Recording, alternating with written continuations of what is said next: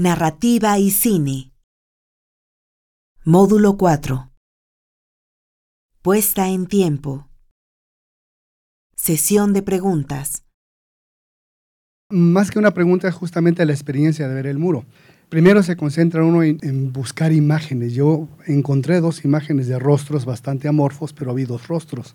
Después de aburrirme de las imágenes, me empecé a concentrar en el sonido. Entonces escuché los pitidos, escuché los claxonazos, por ahí se escuchó una voz muy leve y después me concentré en el canto de, los, de las aves y la mosca miserable que se cruzó por ahí.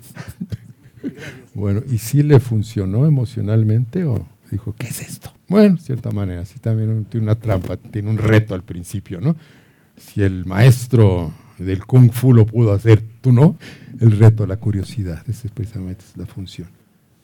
Bueno, este, haciendo alusión a la misma toma del muro, sí me pareció muy interesante. Yo no llegué al momento de aburrición, pero es interesante, ¿no? Que cada uno tiene su interpretación, su perspectiva.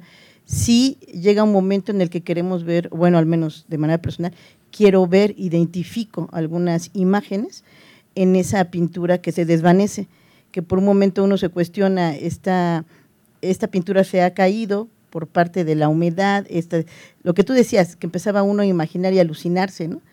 Vemos texturas, o sea, las texturas son muy importantes porque vemos por un lado que la pintura empieza a caer y del lado izquierdo nos percatamos de que está otro tipo de textura, las tonalidades.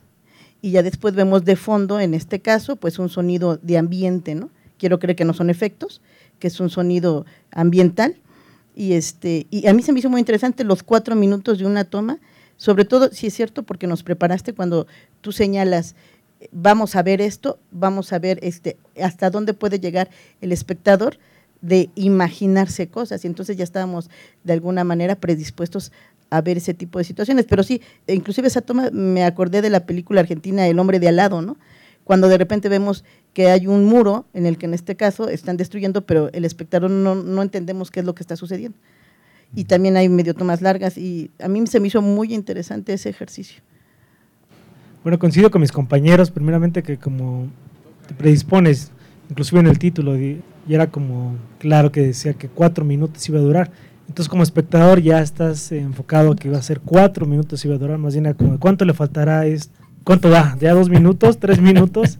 ¿No? Entonces ya te empiezas a ver otras cosas, como comentaban lo de la pared. Yo también esa parte veía imágenes, trataba de ver como rostros, figuras, trataba de buscar otras cosas, la textura, veías la pared de al lado, la parte de, rocosa de ahí, del muro también, pero ya predispuestos precisamente a que iba a durar cuatro minutos.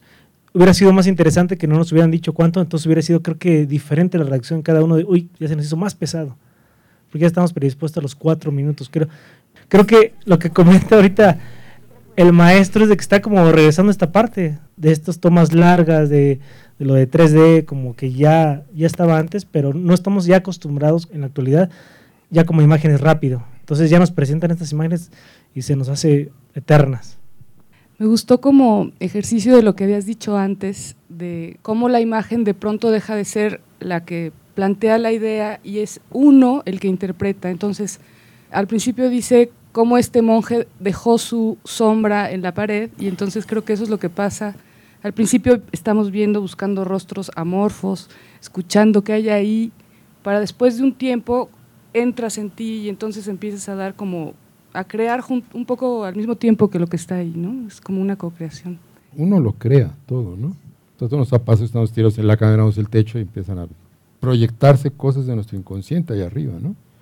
Es la primera parte del proceso exploratorio, es la atención. El momento en que no aparece el peligro, esa angustia se tranquiliza, ¿no? entonces empezamos a buscar otras cosas. Parte de nuestra psicología. Ahora, como humanos con una cultura, pues tenemos todo este almacén de información y de metáforas, ¿sí? Eso se parece a tal cosa, este sonido será un sonido realmente del lugar, será un sonido inventado, es un juego de carácter perceptual que el espectador realiza por sí mismo. Es un poco como los escritores, tiene su propia idea. Entonces, yo pienso que este tipo de presentaciones te permite más que racionalizar, sentir. buscar una expresión o un sentimiento propio a través de una imagen como esa. Es como lo que vivimos día a día. Vas manejando y crees que estás viendo, pero en realidad vas en tu mundo, como que es una posibilidad de a través de una imagen entrar en tu mundo. Es más allá de la racionalización, según yo. Es un poco lo que hablamos. No vivimos en el presente, percibimos el pasado. Lo que estamos viendo son nuestros recuerdos. O sea, vas manejando y lo que se ve es tu recuerdo en la calle, es tu mapa mental. De repente hay una anomalía, algo que no esperabas. Un perro se te atraviesa y de repente estás por un momento, por un instante, tratando de cazar eso dentro de tu imagen mental. Un poco lo que sucede con la persistencia en, la retina. Tú ves una pantalla un largo rato con colores complementarios, apagan la pantalla y sigues viendo los colores complementarios. Ahí sí estás viendo esa realidad externa, estás viendo la impresión que quedó en tu retina. Antes no, estás viendo el recuerdo que tienes de esos, de esos colores. Así como vieron ustedes el recuerdo que tienen de un muro, de esas características. el muro está muy, muy elegido. Lo buscamos para que tuviera un cierto interés. ¿no? Por eso quiero hacer el experimento donde no tenga absolutamente nada. Y otro que sea algo totalmente ilegible. Yo no sé si es un muro, si es una textura de una tela, qué es. ¿no? O sea, son como experimentos. Bueno, a ver, sí. A mí me hiciste reflexionar mucho sobre la importancia del sonido en el cine, porque hablabas de que tenías otra versión sin sonido y creo que gran parte de las imágenes que logramos hilar varios de nosotros fue gracias al sonido, porque el muro en algún momento después de rastrearlo lo puedes perder de vista y lo que fabrica las imágenes al final de cuentas es el sonido. Estaba pensando justamente que en el momento en el que nace el cine es obviamente sin sonido, sonido se da muchísimo después. Y estaba pensando que justamente si esa misma imagen se hubiera ido a negros y solamente estuviéramos escuchando, seguiríamos hilando imágenes, lo cual me hace pensar que el cine puede vivir sin sonido, es decir, la imagen frente a nosotros puede existir sin sonido, y no sé si en el mismo momento en que nosotros podamos escuchar solamente el sonido, en esta dualidad, el sonido sin imagen, se puede llamar también cine.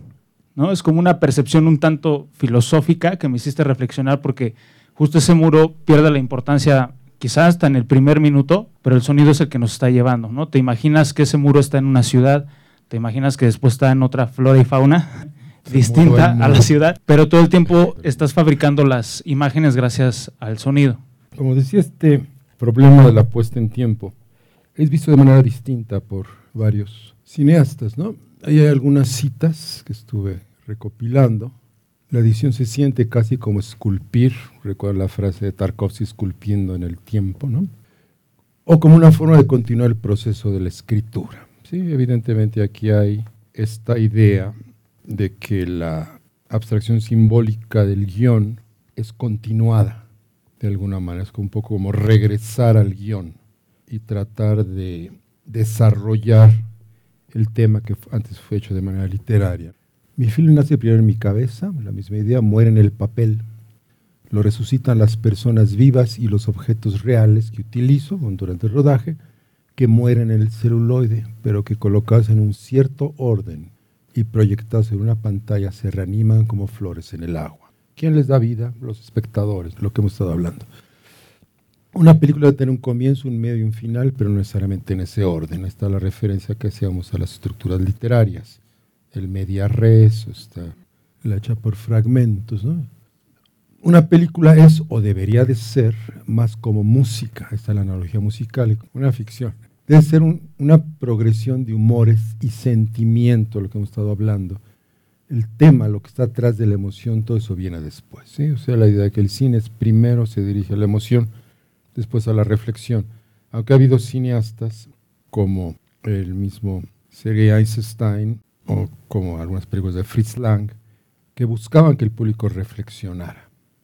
Le interesaba sí que la emoción y la razón fuesen de la mano ningún arte pasa por nuestra conciencia de la forma que el cine lo hace. La idea es que atraviesa la conciencia, no la toca, va directamente a los sentimientos. A las profundidades de los cuartos oscuros de nuestras almas. hay una, idea junguiana que es que nuestro yo es como un gran edificio lleno de cuartos oscuros que contienen toda la sabiduría de la especie. Y la conciencia es como una lamparita, andamos ahí buscando qué hay en esos cuartos. La lamparita más ilumina un segmento, ¿no? Y vamos descubriendo cosas y a veces nos metemos en cuartos donde no queremos estar, donde nos da miedo, nos da pánico, y algunos que nos dan enseñanzas, ¿no? La ansiedad es la sirvienta de la creatividad, lo que hablábamos. Yo pienso más bien al contrario, es la que provoca la creatividad, ¿no? Porque somos creativos de resolver nuestras ansiedades. Una película es una fuente petrificada de pensamiento. Jean Cocteau. Toda película es un rompecabezas. En ciertos casos, las películas de una sola toma no son un rompecabezas. O a lo mejor son para los espectadores, ¿verdad? Les rompen la cabeza. Si se incrementa la duración de la secuencia, ya lo vimos, el cinematógrafo es una escritura con imágenes en movimiento y con sonidos. El cerebro cuando nacemos como niños hay una batalla, batallas en el cerebro, entre los sentidos. A ver qué sentido se apodera de qué parte del cerebro. Los que más luchan es el oído y la vista. Entonces la zona normalmente de la vista ocupa la parte de atrás del cerebro y el sonido de las laterales. Pero es un conflicto, donde hay una zona donde se encima una con la otra. Si una persona queda sorda o pierde la vista, inmediatamente esa zona es ocupada por otro sentido. Bresson mismo comentaba, cuando el ojo ve, el oído no escucha. Cuando el ojo escucha, el oído no ve. Sí, claro que es cine. Cine es este fenómeno de estar ante la pantalla y a través de estas luces y sombras y de estos sonidos ir construyendo un mundo interior. Película cinematógrafo donde las imágenes como las palabras del diccionario no tienen poder ni valor más que por su posición y su relación. Es una idea de Bresson que coincide con una idea de Sergei Eisenstein y de los formalistas rusos. La idea era que una obra artística está conformada por partes interrelacionadas que se perciben en un cierto orden y las cuales tienen, como decía, una cierta importancia relativa. Para que se puedan combinar, se manejaba el principio de la neutralización. Decían, si un elemento es demasiado significante en sí mismo, va a llamar la atención y va a distorsionar la comprensión del todo. Por lo tanto, cada uno de los segmentos de una obra tiene que tener esta ambigüedad que permita que sea movido de lugar y adquiera distintos significados. Hay un experimento de Lev Kuleshov que consistió en filmar un actor inexpresivo y filmar también tres tomas, una de un plato de sopa, unos niños jugando, una niña muerta, perdón, y una mujer reposada en un diván. Esto se editó, se intercaló y al final el público tenía la sensación que el personaje había expresado emociones distintas, una meditando ante el plato de sopa abandonado, otra de tristeza ante la niña muerta y otro de, de lujuria ante la mujer en posición sensual. Era todo construcción del espectador. Pero para que eso sucediera, las imágenes tenían que ser neutras. ¿Qué quiere decir neutras? Que pueden tener una multiplicidad de interpretaciones de significados. Y esas interpretaciones de significados se van a ir descifrando a medida que se va viendo la toma. Si es muy corta, pues simplemente el significado inicial nos llama la atención.